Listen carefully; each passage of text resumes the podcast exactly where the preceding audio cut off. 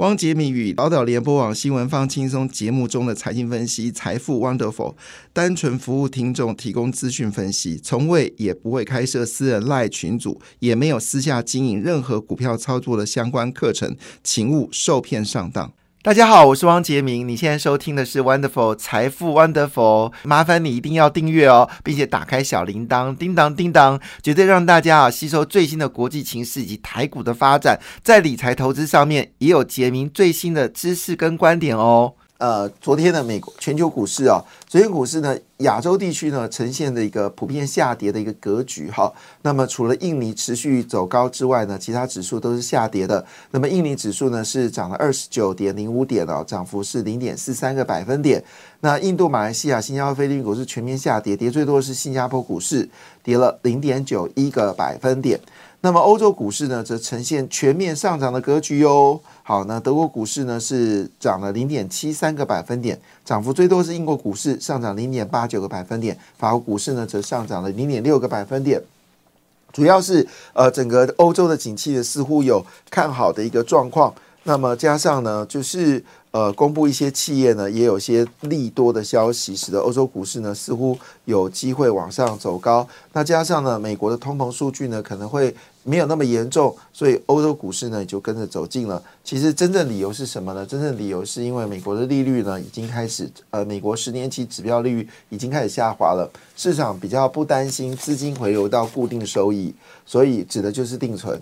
所以呢，资金回流，那最近也爆出来更多的资金流向了股票市场啊，还有债券市场，这都是最近最关心的消息。而且影响所及呢，连续喋喋不休的不动产基金呢，最近也开始上涨了。那因为不动产基金的利息给的不高啊，大概就是三趴左右，可是美国的利率是给了五趴，呃，四点七五趴。所以呢，过往一段时间呢，，REITs 呢，就是不动产基金呢遭受到打击。好，主要原因是存在的，你的利息不如人，所以当然就有折价的风险。但是随着利率往下走低的时候，瑞慈又开始有基本面补涨的格局哦。所以不论是非投资等级的债券、投资等级的债券，还有所谓长天级的债券，以及瑞慈呢，都得到市场的关注。好，那当然这也反映在股票市场。其实有人这样子说了，其实这些高收益债具有领先指标，就是如果高收益债价格上涨的时候呢，其实股票也会跟着上涨。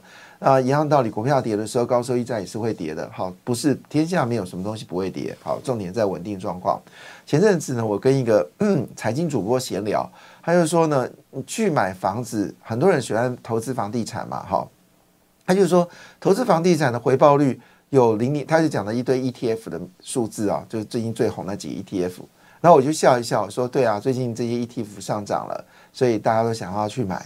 其实我给他建议是，你不如考虑的是长天期的债券，好比较稳当。对保守人而言而言，因为你今天会买房地产来做投资，然后赚取中间的这个租金，其实都是非常保守的人才会做的事情。哈，那当然在这个情况之下啊，你说你去投资什么高收益、呃高呃高配息的股票，其实主要原因你是投资的是广达、伟创这些公司，但是他们股价其实已经走高，呃，明年也就不是所谓的高股息了。那换个角度来说，你当然可以投资高股息的 ETF，这无毋庸置疑。但是你知道取代房地产收租金，这不太可能。你还是要买债券基金啊。好，那回到了就是呃，就是东北亚股市，东北亚股市的日本股市是微幅上涨十七点，涨幅是万分之五。而韩国股市呢，只是下跌了零点二四个百分点。好，连续性的下跌啊，所以这个净空力绝对不是对的事情。我不知道韩国应该是一个非常优秀的国家，怎么会做出净空令这么？奇怪的决定啊！而且现在无风无雨，经济要复苏，在这个时候做净空，我搞不清楚。其实空跟多都是一种避险的管道。喜欢做空的人可以用做多方式来做避险，喜欢做多的人可以用做空方式来避险。所以多多跟空本来就是相依相辅的，单边的方式其实不会造成股市一个健全发展。好，所以韩国股市持续的走低。呃，倒是值得关注，中国股市是普遍收红了，但是涨幅也还好，像是上海市上涨零点二五个百分点。深圳呢，则是上涨零点一个百分点，香港恒生指数是有稍微反弹，反弹一点三个百分点。当然，大家最关心的还是在美国股市，昨天费半指数呢是下跌零点九七个百分点，道琼呢则是上涨了五四点七点，涨了零点一六个百分点。标准五百跟纳斯达克都下跌哦，标准五百是下跌零点零八个百分点，而纳斯达克呢只是微幅修正了零点二二个百分点哦。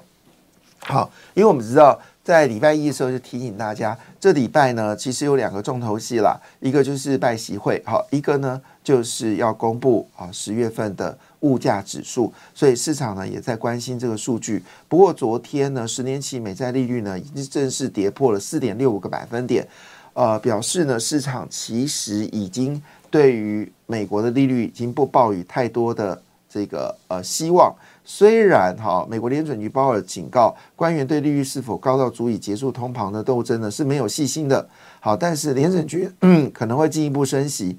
但这句话我们已经听了第三遍了哈，十一月、十二月、九月，好。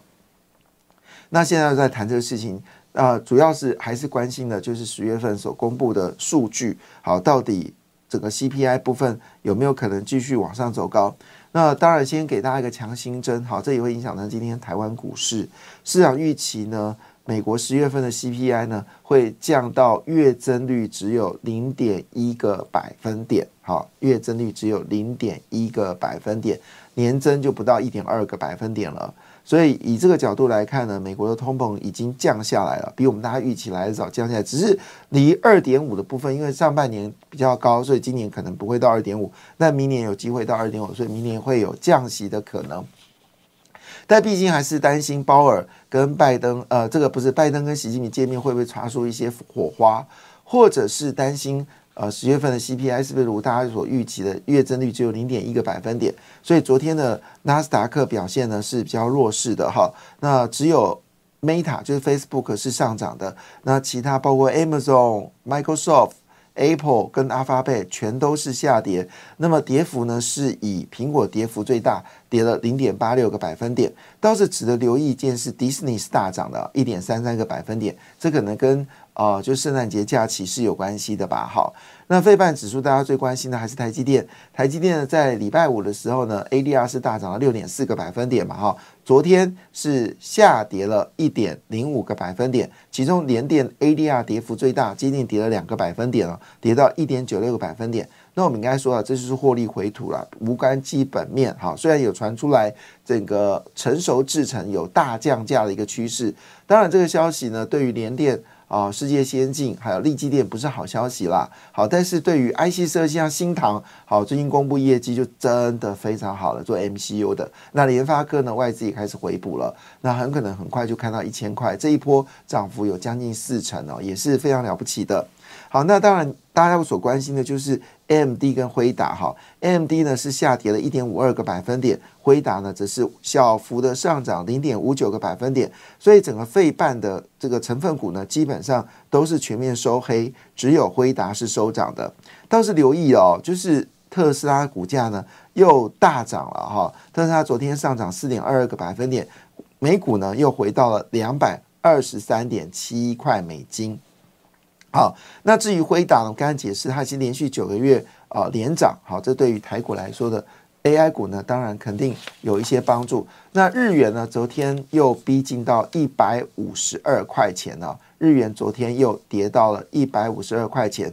那我们都知道，日本不断的啊没有做所谓的强势升息的动作，还是宽松货币。那全世界升息，呃，日本是宽松货币，所以日元就大跌了。那日元大跌呢？理论上应该会产生通膨哦，但结果事实并不是如此哎。这个日本的经济真的蛮特别的，好奇怪啊！真的，我觉得非常非常奇怪。理论上你日元贬了将近三呃，从一百一十二、一百二十块贬到了一百五十二块，其实贬幅将近有两成五。那你物价呢？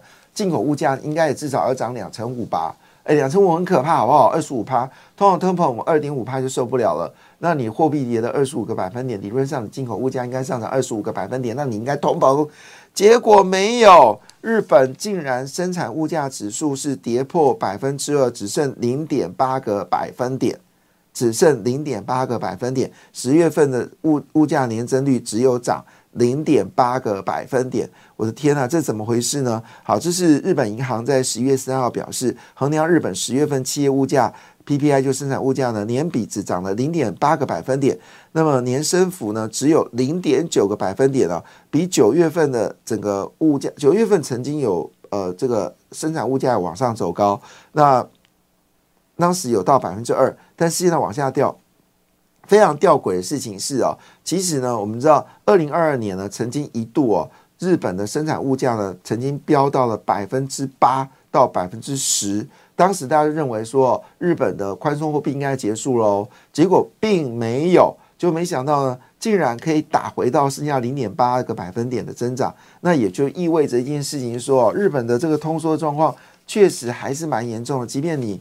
没有升息，宽松货币，货币大幅贬值，依旧没有办法拉大这个日本的通膨。可是很多人都说他们去日本买东西，东西有变贵，诶，好，这到底怎么回事呢？好，那这部分就大家就解释啊，因为生产者价格急速的放缓啊，那么使得薪资跟家庭支出的成长是否可以带动驱使消费者物价增长呢？已经成为所大家所关心的焦点。那这点又很有趣。日本呢吸纳了全世界的观光客，日本自己也在旅行，但是呢，日本的通膨呢就是起不来。哇，这是什么样的经济学？好好研究一下，这个搞不好可以拿诺贝尔。好，另外一部分呢就是拜登，拜登经济学呢，因为拜登最近呃不是在前年的时候推出了三大法案嘛，降低通膨、晶片法，好，还有这个绿能等等啊。那这些法案呢？基本上都是为了美国未来跟中国竞争很关扮演的关键角色，但是很抱歉的，经济学呢，这个民众是不买单的。那安倍所射出的三支箭啊，到现在还影响着日本，日本的经济有回温，日本股市也上涨，日元也非常合宜。所以安倍虽然已经过世，但是他经济学依旧影响着日本。但是拜登的经济学其实砸币好像并没有办法能够让。这个美国人开心哦，其实拜登呢，基本上在疫情当中哦，真的砸了天文数字啊，来帮助日本呃美国的民众解决啊不能工作、不能出门的问题啊。但是呢，对不起，这个给钱不代表你可以得到支持度。再说一遍，给钱不代表你可以。得到支持度，像你看，如果真的可以给的话，哎，拜托，这次民党政府总共分了三阶段给我们台湾民众，就是不同的钱，加起来也超过一万多块了。可是呢，民党支持度呢，好，并没有因此而大幅的攀升。所以一样道理，送礼物给你的下属，你以为你你下属会觉得很开心吗？错了，他只会开心那一分钟啊，谢谢老板送礼物。那下一分钟，哎，这种礼物算什么？还是加薪比较快。所以呢，这我不是说不要送礼啦，好送礼还是一个好东西。可是看起来呢，这个拜登经济学呢，民众并不买单哦。那么事实上呢，最新调查里面呢，有百分之三十三的美国民众认为景气呢已经受到大大的伤害，所以呢，这个美国拜登连任的机会呢，似乎越来越渺茫了哈。好，当然。不是只有呃这个美国的出了问题，事实上美国最近也公布一个数据，令人担忧啊。什么担忧呢？就是美国经济是不是已经开始走皮了？那么市场已经看到有五大警讯啊，分别是信用卡的违约上升，另外储蓄率下滑，消费力。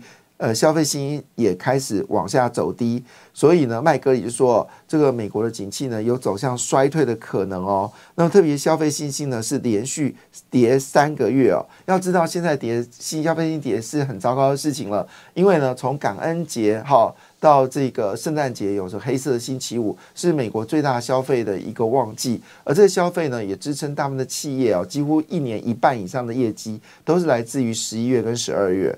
所以，如果这个消费下滑，会影响到圣诞节的行情呢？好，当然也市场非常忧郁啊。另外一部分呢，就是消费者已经不打算在购物节血拼了。哇哦，有以前呢。以前呢，大概有百分之五十到六十的美国民众呢认为在圣诞节血拼是正常的事情，但现在只剩下三十六个百分点了。那这就是我们刚才讲消费信心持续的下滑，所以 APEC 也担心啊，明年整个已开发国家的经济呢会不会持续的减低它的成长的速度，也令人担忧了哈。不过虽然如此啊，但是美国的这个基金呢逆势大幅吸金哦，上一周呢一口气吸金的金额高达了一百一十亿美金啊。那美国股票型基金呢，今年是净流出了七百四十四点一二美金啊，听起来就比较比较开心了。为什么呢？因为美国也撤离台湾很多的资金嘛，外资其实他们撤离自己股市更多，但是呢，只光一周就进了一百一十点二九亿美金，这是非常可怕的数字。拉里每周进了二点四亿美金啊，那么也看得出来，市场呢其实乐观的气氛还是持续的，提供大家做参考。哎，这个消息倒是先可以念一下啊，就是。大家都很红念电动车嘛，事实上电动车你充满电跑五百公里，大概是成本大概是你在外面充电大概是八百块钱。好，但是如果你今天要加满你的油箱，大概需要两千块钱，所以这真的有价差。那如果你在家里面充电的话，那你的电费就更便宜了。那理论上这是一件好事哦。但是呢，事实上在欧洲呢，现在电动车已经杀成红海了。那美国、英国跟德国的车商呢，最近开始狂降价，这到底怎么回事呢？就是最近的新闻媒体报道，就是因为年底必须要清库存，所以呢，包括美国、英国、德国等西方车商啊，因为需求好像并没有如预期这么的好，所以被迫展开价格战哦。那我觉得另外一个角度来说，是因为中国大量的汽车呢销往了欧洲跟日本。所以呢，那他们的价格呢，比起了欧洲的电动车来说，便宜了至少一两一到两成以上，甚至便宜更多。所以杀了这些欧洲的这些电动车厂商，可能是没有办法措不措手不及。那事实上，你可以看到特斯拉不断的降价，这也就意味着其实它因应的是中国电动车价格持续下滑。中国是一个很奇怪的国家哦，就是他们即便上呢，我是亏钱的，我依旧跟你拼到底。他们期待的状况就是，当价格杀到一个一个极致的时候呢，对手就可能会阵亡，所以它可以存活，市场就是它的，是资本市场的极致。所以呢，在这个情况之下呢，呃，这个降价呢，就迫使这些小厂呢退出市场。那没想到呢，就降价背后呢是大量的生产，就厂商呢，所有的消费者认为说啊，电动车会降价，所以不急着买，所以就滞销了。那相对于欧洲电动车很贵啊，像你看宾士的电动车就是比汽油车更贵。我其实想不出道理来，为什么宾士的电动车的价格要比它的这个汽油车、燃油车来贵个二三十万？我其实真的不能理解哈。但不论怎么样，就是一个现实的问题。那你比较贵，所以你就卖不出去。好，那据了解呢，现在英国电动车呢降了十一个百分点，美国电动车呢降了十个百分点。那之前。的德国汽车呢，就是铁齿嘛，就是我觉得它电动车很厉害啊，它就是不愿意降价，现在也受不了了，降了百分之七。当然，其实背后很大的因素是来自于就是中国的竞争，好，当然库存增加也是原因之一啊。所以会不会像我们再举个例子，像 Volvo，Volvo 它嗯嗯呃它那款呃电动车好就硬比好这个汽油车呢，好像多了二十几万吧。好，那它的电动车。的这个原型版就燃油车价格是呃一百六十万元啊，但它的电动车呢就要卖到一百九十万吧，如果没记错。所以换个角度来看的时候，你就知道其实价格真的没有比较便宜。那没有便宜，大家就想说，嗯，这样子我干嘛急着买呢？好，所以这个电动电动车有降价哈。那如果你要考虑到想要进手欧洲系列电动车的话，也许可以等一下，会不会更低啊？这个也值得关注。好，那回到了台股哦，昨天台股呢，当然表现的是有一点点的啊，哈，就是一开盘涨两百点，最后收只涨了一百五十点附近啊。那投资人说，哎，这样子是出了些问题呢？但事实上啊。呃，市场昨天最高是涨到两百七十八点，最后只涨一百五十多点了，收一个黑 K 棒。那今天必须要把这黑 K 棒给补回来。好，如果补不回来的话呢，市场就会进入到一个盘整的格局。好，就是盘整向上的格局啊。因为毕竟呃，还是有美国十一月十七号大事嘛，就是美国十一月十七号有没有可能会联邦政府有没有可能会关门？好，因为呢。预算上次紧急拨预预算不够用了，现金不够，现金不够呢，那就要跟联这众议员要钱，因为拜登呢在过去疫情当中大傻币哦，把整个债务呢大幅的这个拉高，那现在要跟那加上选举要进了，那会不会借这个机会呢增加一些所谓的支出来买选票？好，所以当然，美国的共和党呢是对拜登是非常有意见的。那要火车要对撞了怎么办呢？所以十月七号呢，十七号美国联邦政府会不会关门？哦，也成为大家所关心的焦点。所以市场可能在这几天呢，啊，是会有一点点压力。哈，但是上面有压力，下面有支撑。什么是支撑呢？就是美国十年期指标率值率持续的下滑，表示呢美元就不会那么强了。那美元不那么强呢，当然资金就开始压压不会啦，好，就可能来台湾啊，可能到韩国啦，可能到南韩啊，哦，你看也可能到自家的股票市场。所以总个角度来看呢，是上面有压力，好，就是美国十一月十七号联邦政府到底会关门。那下面有支撑，就是呢美国的利率已经走向宽松。好，直利率走向宽松，但是连鲍尔的嘴巴还是很很鹰派。好，但是确实因为走向宽松，那等明天公布 CPI，那明天 CPI 如果真的只有月增零点一个百分点，大势鼎定，好，就是美国的经济通膨已经回归到正常面，那美国会势必不但不会升息，而且会有降息的可能。那昨天台股呢之所以会大涨，就是三嘎嘛，第一个嘎融券，第二是嘎借券，好，第三个是嘎。空手，那嘎融券呢，就是指的有这个放空的人，好，昨天被嘎到。那嘎借券呢，就是嘎外资，哈。那另外呢，这个嘎，哎，为什么没有讲嘎放空呢？哈，就期货放空。所以这个情况下呢，好，就表现了股市呢表现的非常的好。那其中呢，文文业哈，就是前阵子的标股，文业呢发生了巨额的转让，外资呢一口气买超。呃，就是转让巨额转让，另外呢，外资呢在昨天是买超的两百零三亿哦，投信是买超四点七亿，连续十八天呃买超，那自营商也是买超了十八点二亿美金哦，二二十八点二亿台币。那昨天为什么开高会下跌呢？好，我昨天遇到分析师哦，说啊，昨天开呃就是开高走低嘛，然后我就补了一句啊，他说对啊。就是有可能有人在卖，我就说对，一定是政府基金在卖，因为政府的特质就是你股票突然间开盘大涨，它肯定站在卖方；但如股票一开盘大跌，它肯定站在买方哦。果不其然，昨天八大公股行库呢卖超了四十二点七六亿元。所以昨天台股呢是被公股行库给卖跌掉的哈，当然这件事是 OK 啦，因为他们操作就是赚中间的价差嘛，可能赚个三八两八就跑掉了，哎，积少成多嘛哈，总不要总不要说等到呃大崩盘的时候手上一堆股票，这不是件好事。那所以换个角度来说，因为台积电的月增率高达了三十四点八个百分点，市场是激烈，那也可能使得季增率呢就增加到在十一个百分点。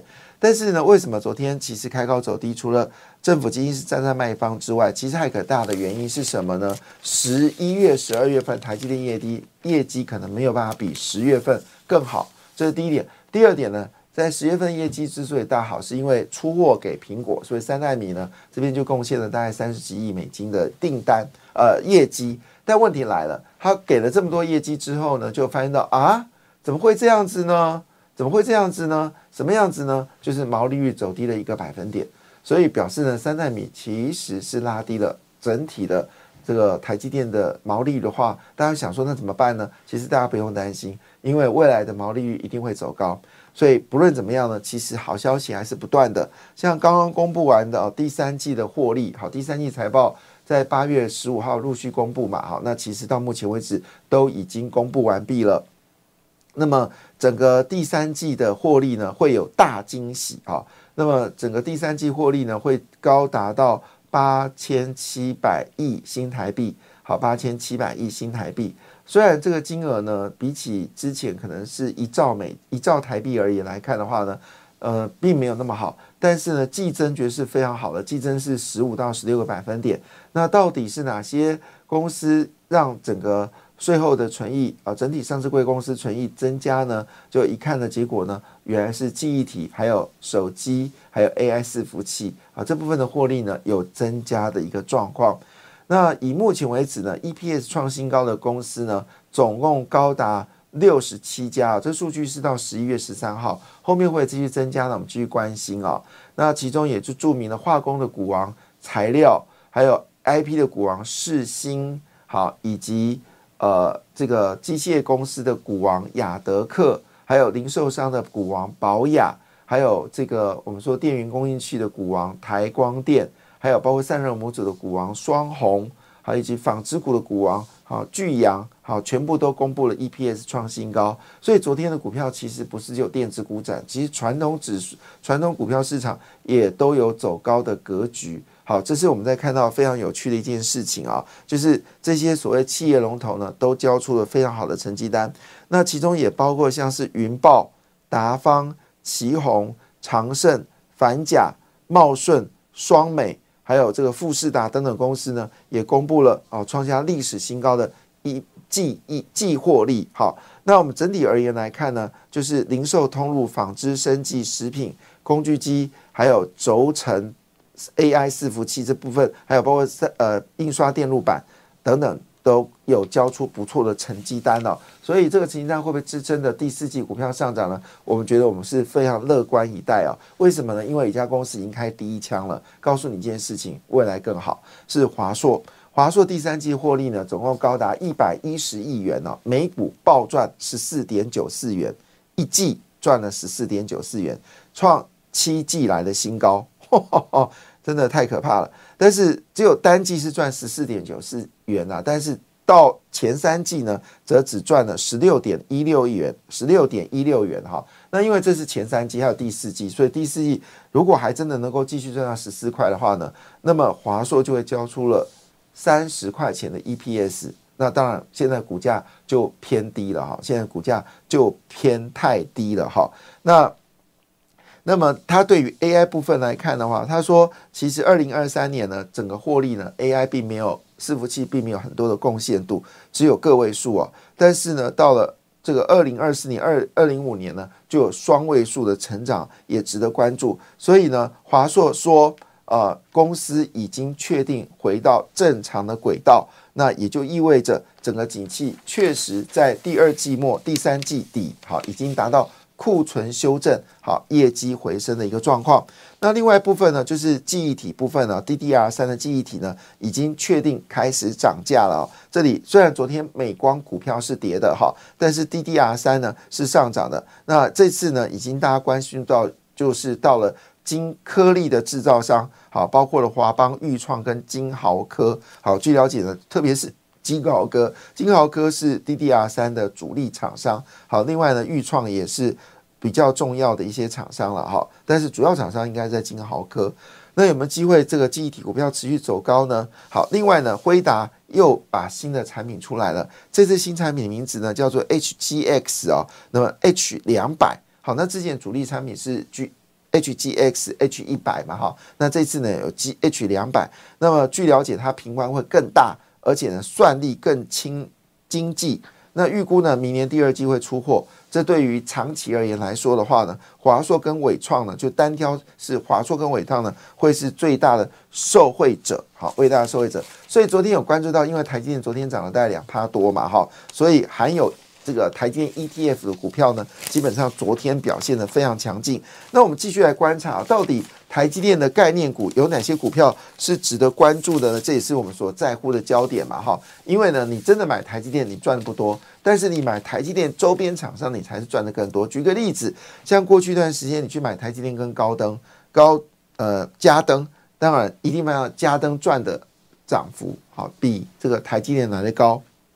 这是正常的理由，像昨天呢，台积电涨二点五一个百分点嘛，哈，但是它供应商呢，其实有很多公司呢，啊，就是有一二三四五六七八九，有九家公司呢，它的获利呢是超过了台积电，但是一二三四五六七，只有七家公司获利，昨天的涨幅是低于台积电的。那我们来看一下，昨天最大的赢家是谁呢？好，并不是台积电了啊，是。金源电，金源店呢，昨天大涨了五点八六个百分点。那金源店它的股价现在只有八十六点七元哦。那法人买超不手软，连续买超。最近呃，投信在拱金源店，好，就是买进金源店。那金源店呢，跟联发科的关系也不错。那主要都是因为 Coas 的题材。那 c o v a s 题材有哪些公司股价大涨呢？第一个就是金源电子嘛，昨天涨了五点八六个百分点。第二是日月光的控股啊，涨了四点二六个百分点，股价只有一百二十二点五元。另外呢，就是旺系，好，旺系做探针的哈，那么也是 c o v a s 里面很重要的元件，加上中国降载，所以很多的晶片呢就必须要分开来做检测跟封测，所以旺系其实很会赚钱的哦。它也是那种一两个股本在赚钱的。昨天呢是涨了三点九个百分点，股价呢是两百二十六点五元。所以喜欢高价股的可以买旺系，喜欢中低价位的可以买金源店。那至于日月光呢？好，那你要参加配息的，好，你就可以买日月光。好，那这这是我们看到，就是台积电上涨，到底哪些股票涨幅超过台积电呢？分别有金源店、中沙、日月光、星云、旺系。万润好，万润前阵也是标股，还有嘉登好，还有宏塑好，这都是涨幅超过了好，就是这个呃台积电。那法人买什么呢？法人买最多是新泉，还有包括了就是金源电。以及日月光和旺系，提供大家做参考。感谢你的收听，也祝福你投资顺利，荷包一定要给它满满哦！请订阅杰明的 Podcast 跟 YouTube 频道《财富 Wonderful》。感谢，谢谢 Lola。